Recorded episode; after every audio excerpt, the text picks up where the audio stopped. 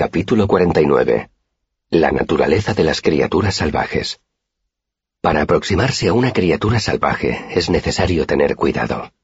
El sigilo no sirve de nada. Las criaturas salvajes reconocen el sigilo y saben que es una mentira y una trampa.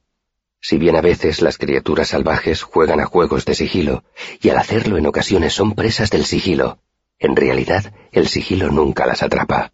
Pues bien, con lento cuidado, más que con sigilo, es como debemos aproximarnos a determinada mujer. Una mujer salvaje hasta tal punto que temo abordarla demasiado deprisa, incluso en una historia. Si me moviera de modo imprudente, podría asustar a la idea de esa mujer y hacerla salir volando precipitadamente. Así que con lento cuidado hablaré de cómo la conocí, y para eso debo hablar de los sucesos que me llevaron a regañadientes al otro lado del río y a Imre. Terminé mi primer bimestre con tres talentos de plata y una sola iota. Hacía poco tiempo eso me habría parecido una fortuna. Ahora solo esperaba que fuera suficiente para pagar la matrícula de otro bimestre y una cama en las dependencias. En la universidad, el último ciclo de cada bimestre estaba reservado a los exámenes de admisión. Se cancelaban las clases y los maestros pasaban varias horas todos los días examinando a los alumnos. Tu matrícula del bimestre siguiente dependía del resultado de ese examen. Un sorteo determinaba qué día y a qué hora te presentarías en admisiones. De esa breve entrevista dependían muchas cosas. Si fallabas unas cuantas preguntas, el precio de tu matrícula podía duplicarse. Todos los alumnos querían examinarse lo más tarde que fuera posible, porque así tenían más tiempo para estudiar y prepararse.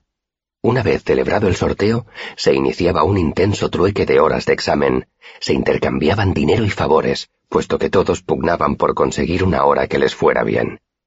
Yo tuve la suerte de que me tocara una hora a media mañana emprendido, el último día de admisiones. Si hubiera querido, habría podido vender mi hora, pero preferí aprovechar ese tiempo extra para estudiar.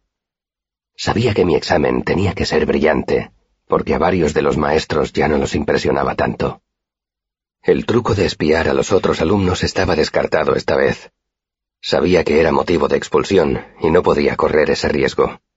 Había estudiado mucho con Will y con Sim, pero los exámenes de admisión eran difíciles.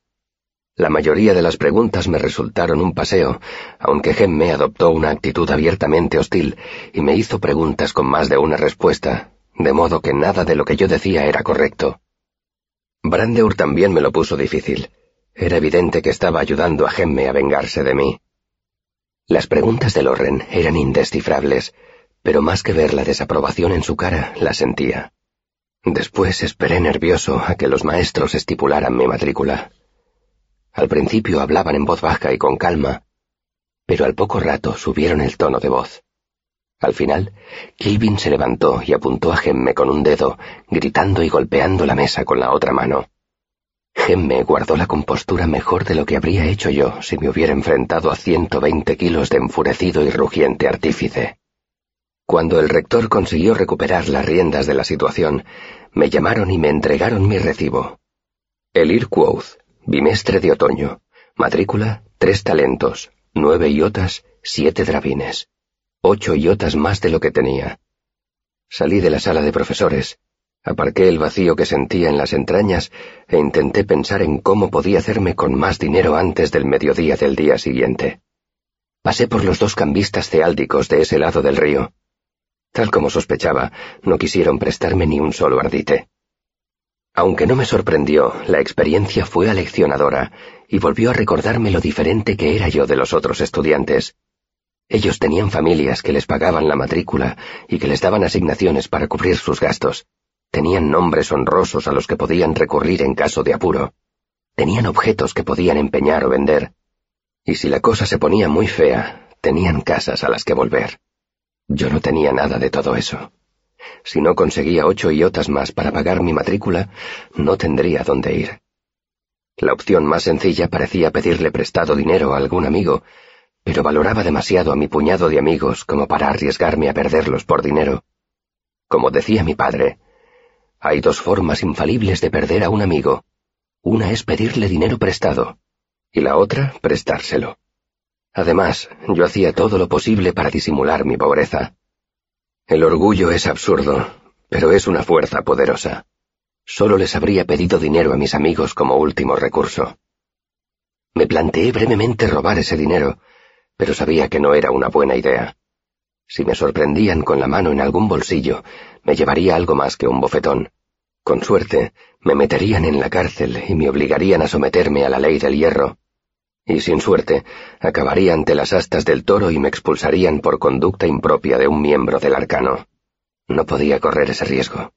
Necesitaba un renovero, uno de esos peligrosos personajes que prestaban dinero a la gente desesperada. Quizá los hayáis oído llamar de otra forma más romántica, halcones de cobre, pero generalmente se los llama buitres o urracas. Están en todas partes, se los llame como se los llame. Lo difícil es encontrarlos. Suelen ser muy reservados, porque su negocio es semilegal, como mucho. Pero vivir en Tarbín me había enseñado una o dos cosas.